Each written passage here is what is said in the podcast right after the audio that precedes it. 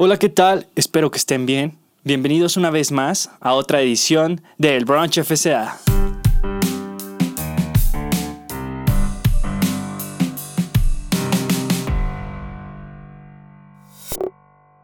El día de hoy vamos a hablar de mi experiencia con sociedades de alumnos, con la finalidad de reflexionar, y ahí dependerá de ustedes lo que quieran hacer con esa reflexión y esta información. Tan solo soy un cabrón más con las ganas de hablar. El capítulo se titula La ruptura del sistema, Fate, My Historia. En él vamos a hablar de todo lo que es sociedades de alumnos, como les había dicho. Y pues la historia comienza con un niño de secundaria que entró a una planilla por curiosidad a mí me gusta aprender de todo lo que se pueda y era algo llamativo para mí en ese punto. Lo único que recuerdo que fue trascendental en nuestra gestión fue llevar rosas el 14 de febrero. Hay que tener de contexto que yo era un chico de puro 10 y le daba tanta importancia a la calificación que me marginaba yo solo. La misma vida, ellos dicen que es la mejor maestra y lo es, y fue ella la que me hizo abrir los ojos al salir de esa institución y darme cuenta que no es lo más importante la calificación, sino una combinación entre esa, las relaciones humanas y varios contextos más de, nuestra, de, nuestra, de nuestro desarrollo. La escuela te dice que los mejores siempre van a ser los de 10. Pero hay tanta falsedad en esa afirmación. El equilibrio siempre va a ser la solución. Ni tanto ni poco. El equilibrio entre ser humano y ser un alumno. Hablando de esto, ya tenía una, una base de lo que quería para mí y para mis compañeros. Un equilibrio entre lo académico, lo recreativo, lo cultural y lo deportivo. Un desarrollo óptimo en todos los ámbitos. Esa era la respuesta y lo más cercano a una estabilidad en esos sentidos. Pasamos a los tiempos de la preparatoria. Un bachillerato de la UAC ahí me desarrollé aún más. Y qué sorpresa darme cuenta que tenían también sociedades de alumnos. Y no solo eso, sino que yo veía que se podían hacer muchas cosas. El primer año lo pasé observando y aprendiendo de cómo era el modelo. Un modelo muy diferente a como lo había vivido en mi secundaria. Una escuela tan liberal como lo puede ser un bachillerato de la UAC te daba dos opciones o enfocarte en lo que tú querías o perderte en las penumbras de muchas tentaciones que hay en ese punto. Pero yo decidí enfocarme en mis estudios y en mis sueños.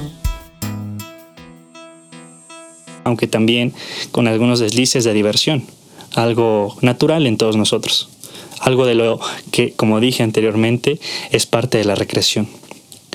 En mi segundo año pude involucrarme en alguna sociedad y fue otro golpe de sorpresa para mí el darme cuenta que había mucha información que no salía a la luz. Ese fallo del sistema se implementa, que se implementa ya no solo en mi prepa, sino en todo México. Las fallas del sistema en una democracia pequeña es la misma que las fallas en la democracia tan grande como la que es México. Por ahí escuché de una de las figuras de las que más aprendí que el agua es un México en chiquito. Y lo que conlleva esas palabras son ciertas, no es una exageración.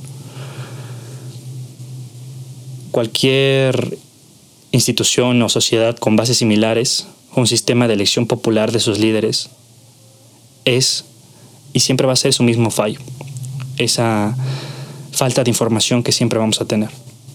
Los líderes de mi bachiller recibían un presupuesto, misma que era la renta de la cafetería y para sorpresa, no tenía que demostrarse en qué se ocupaba ese presupuesto.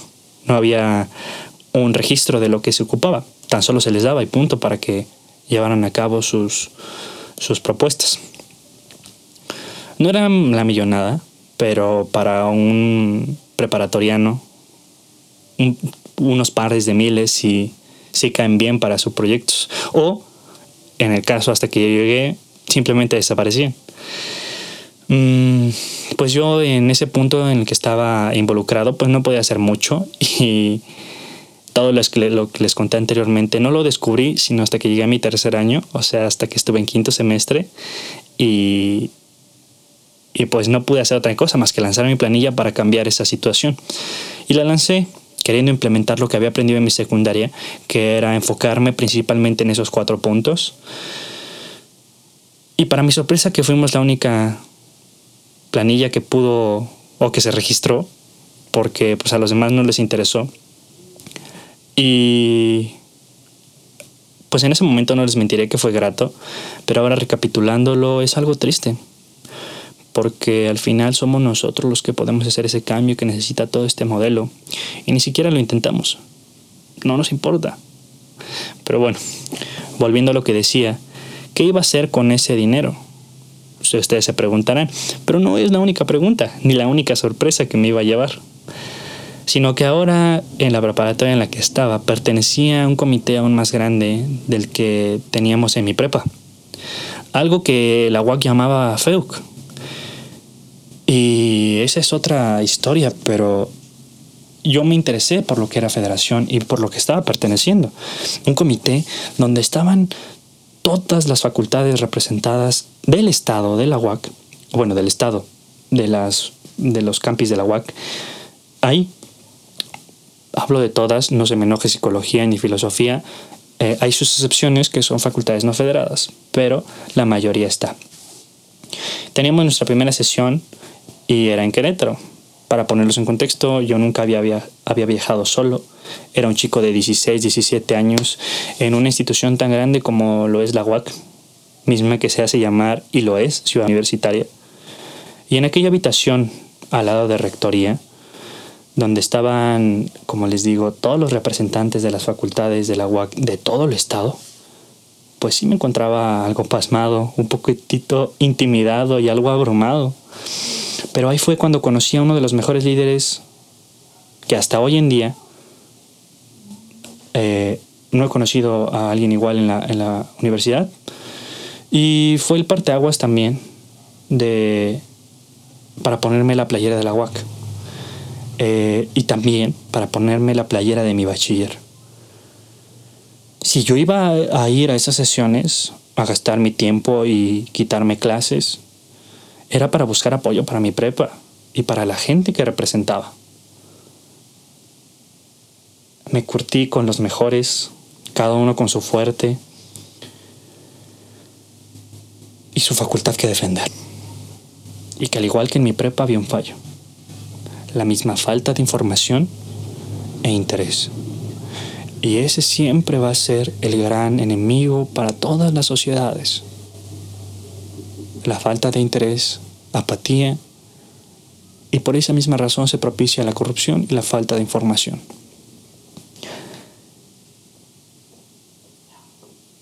Al igual que en mi prepa estaba ese fallo que les comento una vez electos, pareciera que esos líderes se parecieran mucho a, una dictadura.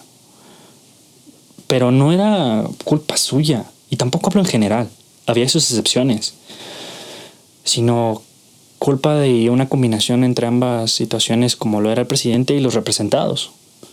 Facultades tales como ingeniería, enfermería, mm, sociedades o facultades no afines a un principio o a un punto político, y ahorita llegaremos a eso no tenían ese interés. Sus presidentes a veces se repetían durante dos o tres generaciones. Y es que tiene que ponerse a pensar a fondo que las decisiones que tomen esos líderes sí nos afectan, porque ellos negocian con el capital humano, como se dice, que somos nosotros. La organización de las sociedades humanas es una definición burda de lo que es política, pero la hacemos en todos los sectores y en todos los puntos de nuestra vida, así como estratos y como en momentos. La política siempre va a estar presente en nuestra vida. Pero México ha, y nosotros también hemos puesto como que política es gente corrupta que roba y que está en la élite de la sociedad, pero es una definición incorrecta. Toda sociedad busca el desarrollo, busca salir adelante, un bien común, de lo que hablaremos más adelante. Pero nuestros políticos actuales no lo hacen. Y hablo también en todos los estratos, incluyendo el de nuestra universidad. Todo ese bombardeo de información me había cambiado totalmente. Y después de aquella primera sesión, quise organizar la primera junta de jefes de grupo en mi prepa. No éramos muchos, 300. A lo máximo eran 10 jefes de grupo. Y la organizamos. Mm, en aquella junta pues les traté de explicar todo lo que había todo lo que había vivido en aquella sesión. Y sí, no les mentiré, algunos mostraban asombro y otros esa falta de interés. Solo iban con la alegría de haber faltado una clase y estaba justificada. Pero bueno, eso no es lo importante, sino que por fin alguien se interesaba y sembrábamos esa semillita para que después eh, llegara ese cambio. Pero bueno, en fin, les decíamos que recibíamos un presupuesto, ¿no? Pero otra sorpresa grata, bueno, desagradable, disculpen, fue que no lo recibimos hasta media gestión, entonces ya tenía solo seis meses para hacer mis proyectos, pero lo que nos rescató fue hacia nuestra bienvenida, misma en la que pues lo organizamos todo y conseguimos obtener recurso para empezar a actuar a los cuantos meses de empezar con nuestra gestión. En esta gestión no hicimos algunas cosas importantes como, la fue, como lo fue otorgar medicinas, eh, equipo deportivo a los miembros de equipos representativos de nuestra institución, algunos eventos típicos como un 14 de febrero, ah, el Día del Estudiante, etcétera, etcétera. Tenemos una muy bonita tradición en nuestra preparatoria que era comprar una pipa de agua, pues sí, era algo, algo que, que desgastaba agua, pero pues lo utilizamos para arreglar la misma cancha, entonces pues no se desperdiciaba mucho. Y ahí jugábamos con el agua.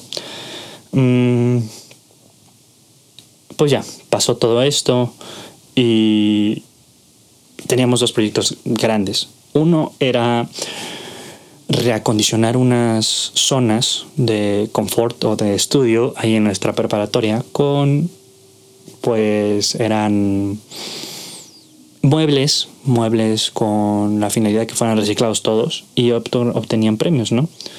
Eh, lamentablemente un año después de que yo salí se desintegraron esas zonas porque pues no se les daba un uso, un uso correcto. y, lo único que perdura a día de hoy, si es que aún sigue, fue eso ya unos, hace un par de añitos, unos cuantos años que quedó una mesita de ajedrez hecha con un rollo de cable industrial, un poco de cemento y una rueda vieja. Y nuestro segundo gran proyecto era una cancha de voleibol de playa.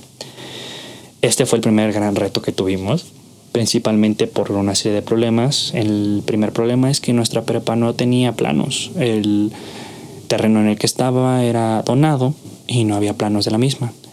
Y nos propusimos empezar por ahí, hacer un proyecto eh, que fue presidido por nuestros ingenieros de la UAC, mismos que son excelentes, hicieron un trabajo increíble y pues propiciaron el apoyo de manera gratuita.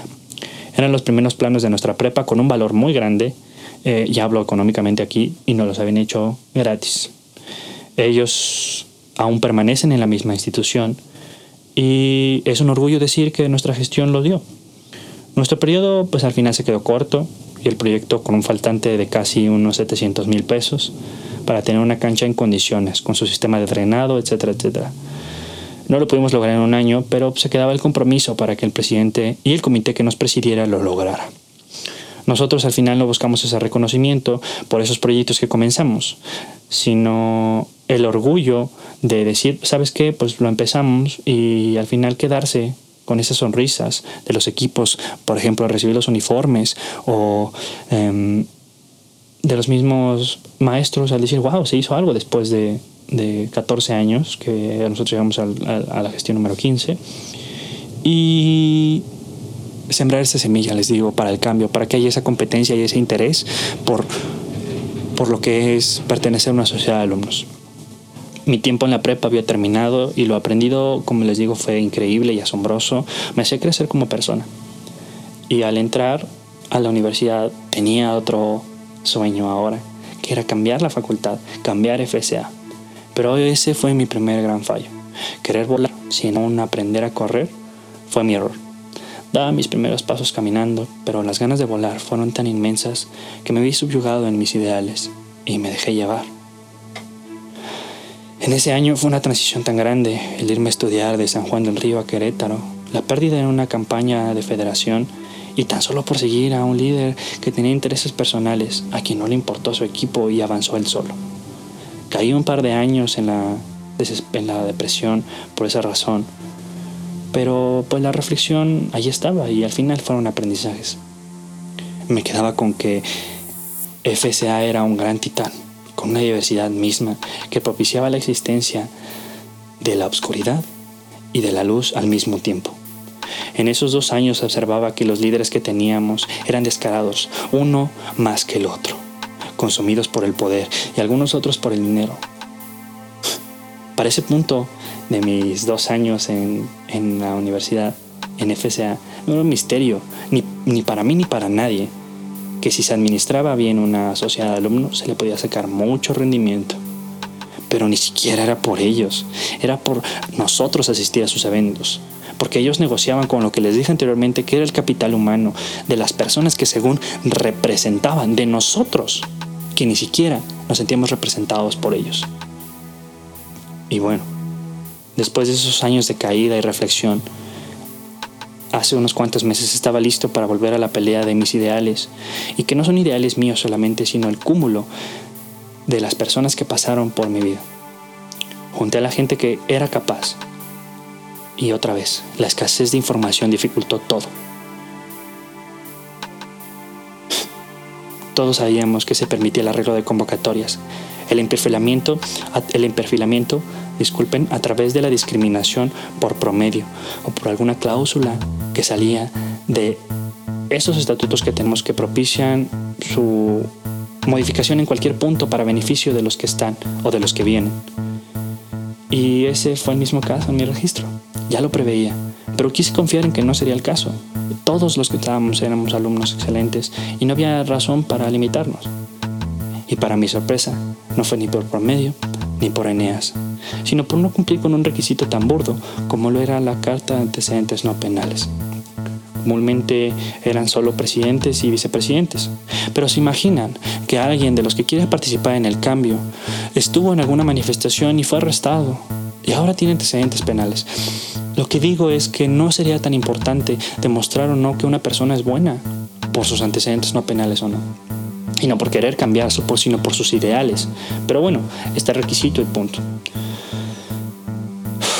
Y eso no era solo el único punto que me hacía enojar, sino que la convocatoria salió en un viernes. Había puente el lunes, el registro máximo era el martes a mediodía una imposibilidad para los que no teníamos la información privilegiada y no teníamos esas cartas poder. Pero bueno, al final esto no es una queja, solo una, anécdota de cómo pasaron las cosas y que fue esa misma razón la gota que derramó el vaso. Mm, y por eso la razón de que haya alzado la voz en aquel debate. No, no fue por defender aquella planilla, fue por esta situación. Sabía que ambas contaban con información de las cartas poder, pero que quería propiciar un despertar. El que alzara la voz fue por esa razón. Y aunque mi apoyo estuvo a favor de esa planilla, ni siquiera los conocía a fondo.